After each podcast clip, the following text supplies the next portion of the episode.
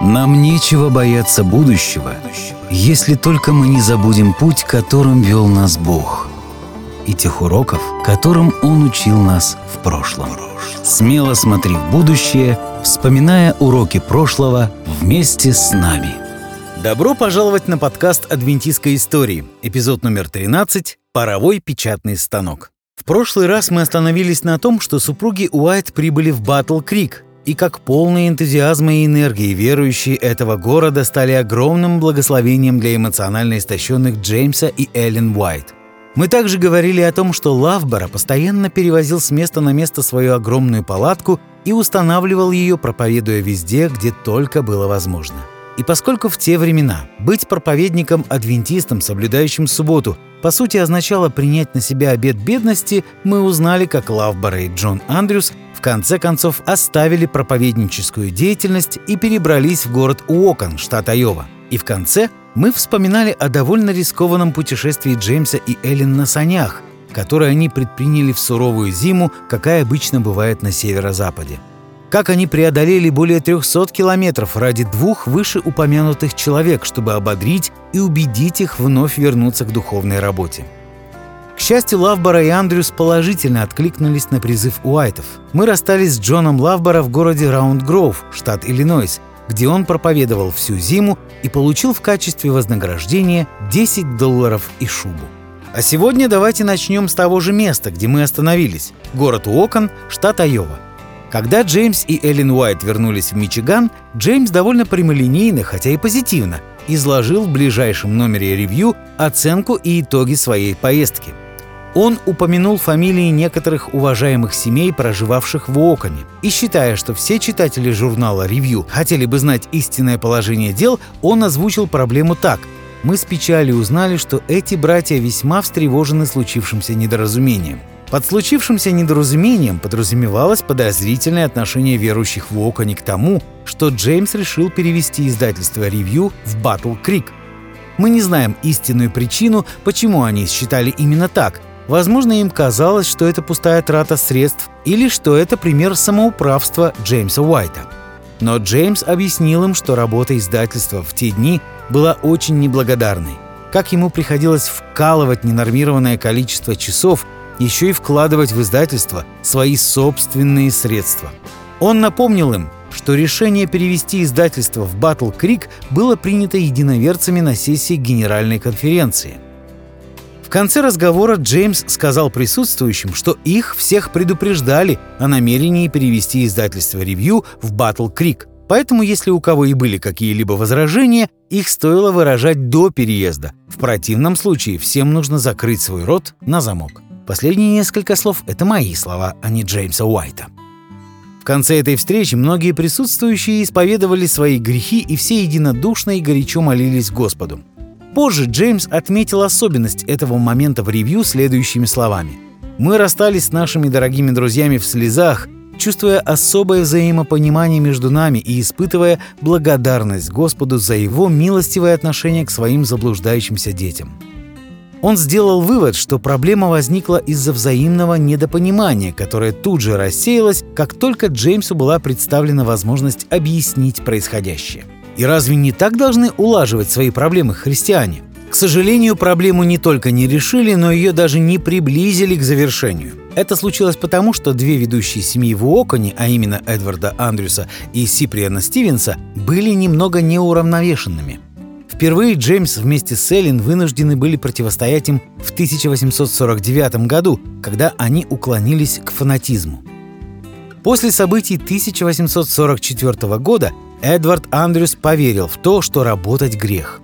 Он верил, что Иисус может прийти в любой момент, поэтому не хотел иметь деньги или какое-либо имущество, которое все равно придется оставить. Странно, но он не считал грехом, что вместо него должны были работать другие люди, чтобы содержать его. У Сиприана Стивенса были свои проблемы. Однажды он так разошелся, что местная община объявила его на какое-то время просто невменяемым. И хотя в конфронтации с супругами Уайт эти двое оказались неправы, они все же затаили на Джеймса и Эллен глубокую обиду. В следующем 1850 году тот же самый Эдвард Андрюс предложил супругам Уайт переехать в его дом и жить у него бесплатно. Однако есть понятие «бесплатно» и есть понятие «вроде бы бесплатно». Эдвард выставлял Джеймсу счет на 1 доллар в неделю за еду. Джеймс посчитал такое предложение вполне приемлемым. Однако еды практически никогда не было. А затем Джеймс узнал, что в местной таверне за полтора доллара в неделю можно было оплатить хорошее меню. Разумеется, Джеймс почувствовал себя обманутым. Любой человек на его месте был бы возмущен – конце концов, Джеймс и Эллен переехали в Рочестер, а Эдвард Андрюс заявил, что семья Уайт нарушила их устный договор и таким образом обманула его на 8 долларов. С другой стороны, возможно, что решение Джеймса выносить на странице ревью ошибочные действия людей в Оконе являлось не самым лучшим методом решения данного вопроса. В конце концов, никто не любит, чтобы об их ошибках говорили публично. Более дипломатичный человек, возможно, написал бы об этом так. В Оконе были некоторые недоразумения, но мы смогли их уладить. И тогда каждый сохранил бы свое лицо. Но это не был стиль Джеймса. Более того, такой подход к решению проблем в целом не был характерен для адвентистов того времени, и вот почему. После того, как верующие в 1856 году осознали, что они являются Лаодикийской церковью из книги Откровения, то есть теплой и равнодушной церковью, в издательство «Ревью» хлынул огромный поток писем от единоверцев, которые признавались в своих ошибках и просили за них молиться. Человек по имени Альфред Майнер 5 марта 1857 года признался – что пытался убежать от Бога, окружив себя друзьями, которые отрицали пришествие нашего Спасителя. Другой человек написал в номере от 12 февраля следующее. «Мы некоторое время чувствовали, что находились в холодном состоянии, отступившие от веры, почти лишенные Духа Божьего». Не было никакой необходимости писать такие признания или признаваться в этом своим единомышленникам.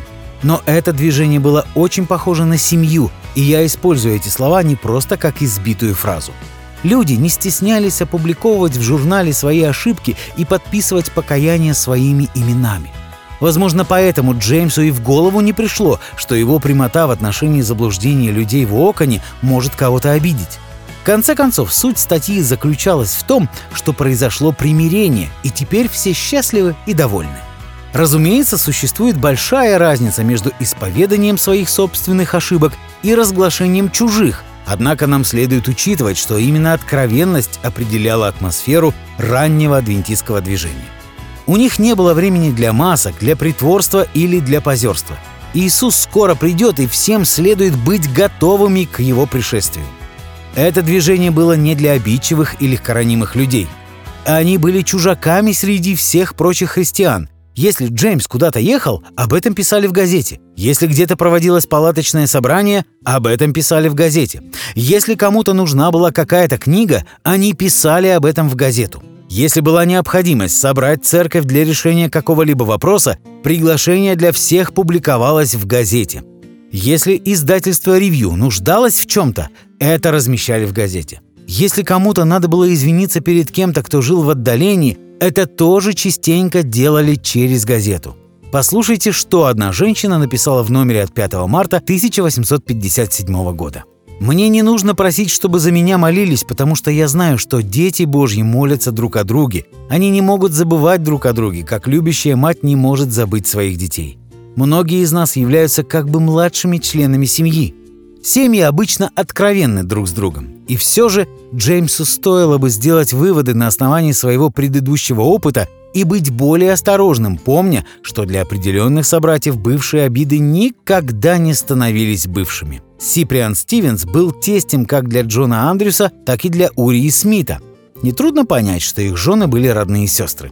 Фактически Урия Смит женился позже, в 1857 году, всего через несколько месяцев после всех событий в Уоконе. Похоже, что сестры разделяли недовольство своего отца супругами Уайт, и хотя мы точно не знаем, что произошло, но вскоре Джон Андрюс и Урия Смит тоже стали роптать на семью Уайт. В случае с Урией Смитом Джеймс довольно критически оценивал то, как он руководил издательством «Ревью», даже Эллен Уайт признавала, что Джеймсу следовало бы быть более деликатным в подобных вопросах. И хотя Джеймсу удалось наладить отношения с молодыми проповедниками, являющимися членами этих семей, общее недовольство в семьях Андрюса и Стивенса продолжалось и продолжалось и продолжалось. Даже после того, как Сиприан Стивенс умер в 1858 году от укуса гремучей змеи, недовольство в этих семьях продолжалось. В 1861 году этот вопрос все еще не был решен. Тогда Джеймс Уайт написал письмо Ездри Батлеру. В нем он возмущался тем, что Эдвард Андрюс продолжает упорствовать в своей обиде.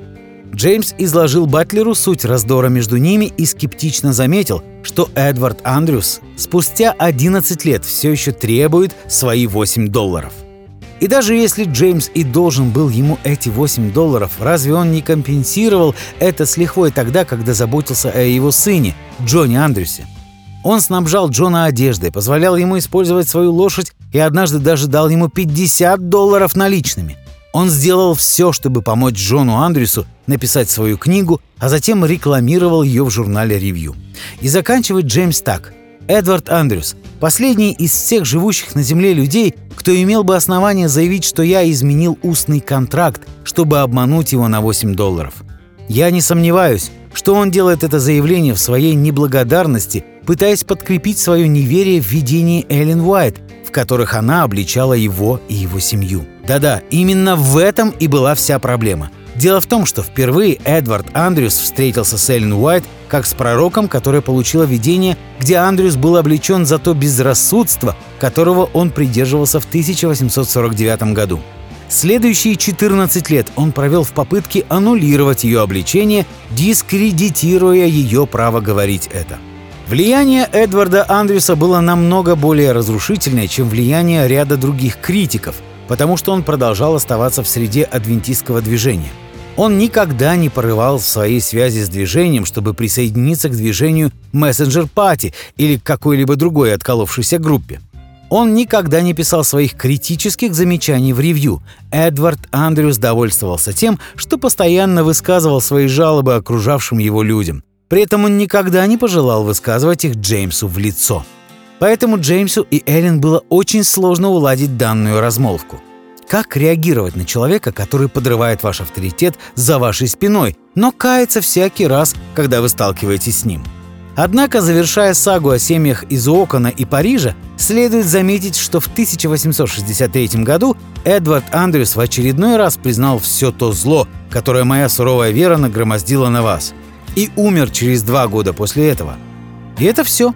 Было ли это искреннее признание, мы не знаем. Но мы знаем, что на этот раз он остался верен ему до конца. Итак, вернемся опять в 1857 год. Еще одно учение, присущее исключительно адвентизму, берет свое начало именно в этом году. Это следственный, то есть происходящий до пришествия Христа суд. Многие люди вообще не знают об этом учении, Другие много спорят по этому поводу.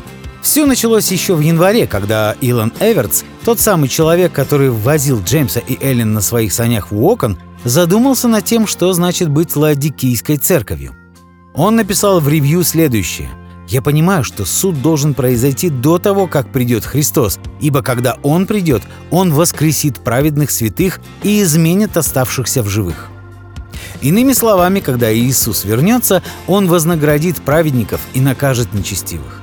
Но для того, чтобы Иисус знал, кто праведный и кто нечестивый, ему надо заранее вынести решение суда, кто должен получить вознаграждение, а кто наказание. Хорошо, но когда этот суд начнется? Эвертс увязал эту идею с вестью 1844 года. В восьмой главе книги пророка Даниила в 14 стихе говорится – что через 2300 лет святилище будет очищено, и это есть указание на день искупления, который был днем суда для древнего Израиля. Вы следите за ходом его мысли? Он сделал вывод, что после 1844 года мир живет в день искупления, в день, наполненный самоисследованием и стремлением предстать праведными перед Богом судьей. В Израиле это время было, когда храм очищался от крови всех жертв, приносимых туда в течение всего года. Это было торжественное и серьезное время для Израиля. Не производилось никакой работы. Первосвященник входил в присутствие Бога во святое святых, чтобы очистить Израиль от последствий всех грехов. Посему Ладикийской церкви, то есть теплым, равнодушным христианам, следует пробудиться, понимая реальность суда, происходящего на небесах. И Иисус скоро придет, и Он сейчас решает, кого Он возьмет и кого Он оставит, когда придет за своим народом. Решения, принимаемые каждый день, имеют значение. Реакция газеты «Ревью» на эту новую идею была положительной. В действительности эта идея не была новой, она просто соединяла различные толкования отдельных мест в одно учение. Некто, отвечая на эту статью, написал «Я радуюсь, что мои грехи заранее будут представлены на суде, где они будут изглажены». Разумеется, никто не считал так, что прощение невозможно до тех пор, пока не придет Иисус. Время суда перед пришествием Иисуса было началом Божьего плана искоренения греха раз и навсегда. Это то, что происходило в день искупления. Это то, что было смыслом этого дня в древнем Израиле. Конце января Джеймс Уайт серьезно задумался над этим вопросом. Он воспринял всем сердцем идеи Эвертса и привел убедительные доказательства того, что суд уже сейчас идет на небесах. Иисус скоро придет, и мы все хотим быть готовыми. Одним из тех, кто помогал людям приготовиться ко второму пришествию, был, конечно же, Джон Лавбора. Проведя первые несколько месяцев года в штате Иллинойс и Висконсин, он все еще испытывал денежные трудности. Верующие в Джорджвилле, штат Висконсин, собрали для него целых 50 долларов, что было бы для него хорошей финансовой поддержкой, если бы только он их получил. Но, по-видимому, когда деньги были выложены на стол, и было конкретно сказано, что эти деньги для Лавбора, и он может использовать их на свои нужды, в этот момент, по словам Лавбора, человек, у которого он останавливался, встревожился и посмотрел на деньги орлиным взглядом. Лавбора прочитал его мысли и сказал, «Брат, возможно, ввиду того, что расходы по установке палатки для наших встреч были на тебе, ты должен взять эти деньги. Тот ответил «Согласен» и тут же сгреб все деньги со стола. И это был последний раз, говорил Лавбора, когда я слышал о пожертвовании для меня. Затем Лавбора перебрался в Хайдельстон, штат Иллинойс, где он устраивал диспуты с проповедником движения «Ученики Христа», Тогда же появилась своего рода пословица, что никто не любит спорить больше, чем проповедник из церкви ученики Христа, кроме некоего адвентиста, соблюдающего субботу. Через четыре дня дебатов аудитория попросила Лавбора закончить дебаты, потому что другой проповедник не мог ничего больше возразить на его аргументы. В результате 10 человек начали соблюдать субботу. Когда Лавбора ездил со своей палаткой и проповедовал в штате Висконсин, с ним произошло одно довольно странное событие – его оппоненты, стараясь сорвать эти встречи, выкрикивали что-то о законе Моисея и всячески насмехались над ним во время его проповедей. На второй вечер они где-то раздобыли ягненка, отрезали ему ухо и бросили это ухо в его палатку. Лавбора говорит, что когда на следующий день они попытались сбить палатку, их поймали. На основании слов Лавбора я хотел бы предположить, что он имел в виду, что отара рассерженных овец хорошенько полегала обидчиков. Когда настала осень, Лавбор отправился обратно в Окон, чтобы увидеть свою жену. Мне показалось, что вы напряглись, услышав название Окон. Не волнуйтесь, потому что Лавбора вернулся туда только для того, чтобы сказать своей жене, что они должны переехать в Батл Крик. В конце концов, почти все активные адвентисты переезжали в Батл Крик. Как только супруги Лавбора туда переехали, Джеймс Уайт при встрече передал им 250 долларов, которые верующие собрали для того, чтобы они могли приобрести здесь себе дом. Лавбора также ждала известия о том, что верующим очень нужна его помощь при строительстве второй церкви в Батл-Крике. Первая церковь была построена в 1855 году, когда сюда прибыли супруги Уайт. Это было здание размером 35 квадратных метров которая позволяла вместить в себя около 40 человек. Но это был Батл Крик, и по мере того, как туда переезжало все большее количество адвентистов, требовалось значительно большее здание. Итак, в апреле состоялась генеральная конференция, на которой приняли решение построить церковь, в которой могли бы разместиться 300-400 человек. Верующие попросили Лавбара помочь в строительстве церкви площадью 120 квадратных метров, то есть втрое больше уже существующей. Известно, что в новом церковном здании они размещали 250 человек, но мы не знаем, был ли это предел или нет. Как бы там ни было, это неплохой результат, так как его строительство обошлось немногим более 500 долларов. Еще в марте 1857 года Джеймс решил, что издательство «Ревью» нуждается в паровом печатном станке, чтобы заменить ручной станок, которым они пользовались до сих пор. Печатая на ручном станке, им нужно было установить матрицу, нанести чернила, а затем накрыть ее сверху бумагой. Потянув рычаг и прижав бумагу, чернила отпечатывались на бумаге, и одна сторона страницы была готова. Закончив печать с одной стороны, следовало поменять матрицу и повторить весь процесс сначала. Джеймс известил своих читателей о том, что его команде требуется три дня усердных трудов, чтобы отпечатать один выпуск газеты «Ревью». А кроме газеты печатались пособия для руководителей молодежи и многое другое, что они хотели бы напечатать. Кроме того, наступило время, когда все отрасли промышленности оснащались паровыми машинами, и если их движение хотело оставаться конкурентноспособным, им нужно было идти в ногу со временем. Стоимость парового станка составляла от 2000 до 3000 долларов, но хорошая часть этого вопроса состояла в том, что себестоимость книг, напечатанных на паровом печатном станке, будет значительно дешевле. 10 апреля 1857 года Генеральная конференция под председательством, разумеется, Джозефа Бейтса одобрила план издательства «Ревью» приобрести печатную машину с паровым двигателем. Имена тех, кто пообещал жертвовать 100 и более долларов, были напечатаны в газете. О да, Джеймс Уайт знал, как собирать средства. Как только достаточная сумма была собрана, Джеймс съездил в Бостон, и уже до конца июля паровой станок был установлен. Но им еще нужно было получить двигатель, который они получили только к октябрю. Всего через 7 месяцев с того момента, как эта идея впервые пришла Джеймсу в голову, издательство «Ревью» вошло в индустриальную эпоху, установив печатный станок с двигателем мощностью в 3 лошадиные силы. Отправляясь за новым станком, Джеймс предложил верующим провести несколько палаточных собраний, хотя основной целью собраний в палатках было приобретение новых людей. Джеймс впервые озвучил идею проведения таких палаточных собраний хотя бы один раз в год. Хм, это немного напоминает идею лагерных собраний, но об этом мы поговорим в другой раз. На этой конференции произошло еще пару интересных вещей. Озвучивая проблему оплаты проповедников, прозвучала рекомендация, чтобы все церкви в штате, в данном случае в штате Мичиган, собирали деньги совместно, чтобы платить проповедникам, которые их посещают. Для надзора за этим фондом был создан специальный комитет, и по сей день служители церкви адвентистов седьмого дня оплачиваются своими конференциями, а не местными общинами. Это был первый большой шаг в этом направлении, хотя на тот момент этот фонд, похоже, был применим только к тем, кто проводил евангельскую деятельность в палатках. Как вы думаете, было ли совпадением то, что через полгода Джон Лавбора переехал в Мичиган, где и проработал всю зиму? Вряд ли.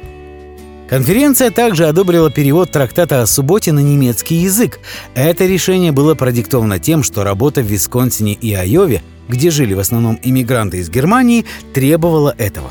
Почти каждый десятый из жителей Висконсина был немцем. Между тем, Джеймс Уайт сообщил, что членство в Мичигане выросло примерно на 50% с тех пор, как издательство «Ревью» переехало туда. Джеймс подчеркнул и то, что вновь обращенные люди принимают очень активное участие в финансовой поддержке дела издательства и проповеди. Джеймс даже приглашал верующих с восточных штатов, которые с трудом приобретали людей в своей местности, чтобы они приезжали совершать Божье дело в Мичигане. Мичиган мог бы стать для адвентистов тем местом, которым стал штат Юта для мормонов, если бы не причины, которые мы не станем рассматривать прямо сейчас. Однако хочу отметить, что Джеймс, приглашая людей проповедовать в Мичигане, считал, что жатва уже созрела. Но даже с хорошей финансовой поддержкой зима 1857 года была очень тяжелой для Лавбора. Частично причина заключалась в том, что в экономике США начался кризис, который известен как паника 1857 года. На самом деле не было ни одной реальной причины, которая вызвала бы этот кризис, просто произошла серия неудач в экономике. В сентябре затонул пароход под названием «Центральная Америка», который перевозил 14 тысяч килограмм калифорнийского золота. Золото было необходимо правительству, потому что в то время доллар был привязан к золотому стандарту. Нет золота – нет денег. Этот корабль попал в сильный шторм и затонул 11 сентября 1857 года. Погибло 425 человек.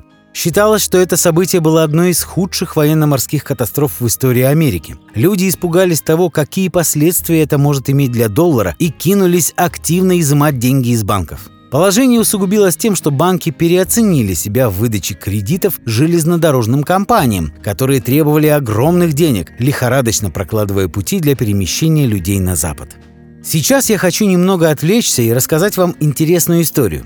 Капитан парохода «Центральная Америка» утонул вместе с кораблем, а его дочь некоторое время спустя вышла замуж за Артура Честера, который позже стал президентом Америки. Но это еще не все. Человек по имени Томми Томпсон нашел этот корабль в 1988 году. Ему удалось поднять золото, которое теперь стоило 150 миллионов долларов. Однако его инвесторы и сотрудники группы, помогавшие ему найти и поднять этот груз, в 2005 году подали на него иски в суд за то, что они не получили свою долю по акциям. Томми Томпсон убежал со своей секретаршей и ушел в подполье. Под подпольем я имею в виду его многомиллионный особняк во Флориде с 12 сотовыми телефонами и книгой о том, как ускользать от полиции.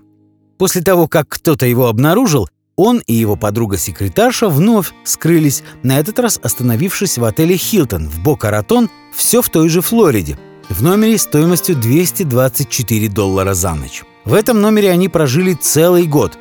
Можно позволить себе такие номера, если есть много украденных золотых монет. В конце концов, полиция нашла его в январе 2015 года после того, как он провел в бегах 8 лет. Видите, вот такая занятная история. Итак, экономика Америки в конце 1857 года упала вниз. Адвентистское движение явно нуждалось в лучшей, более всесторонней системе, которая позволила бы ему выжить. В марте 1858 года Эллен Уайт сказала Джеймсу – Господь показал мне, что если ты соберешь вместе всех служителей и пригласишь Джона Андрюса приехать из Уокона на эту встречу, и когда вы вместе будете исследовать Библию, вы найдете в Писании полный план для поддержки служения. Джеймс сделал то, что ему сказали, и уже в апреле служители собрались в Батл-Крике. На этом собрании они пришли к выводу, что система библейской десятины все еще остается в силе. А 9 месяцев спустя родился план под названием «Сестра Бетси».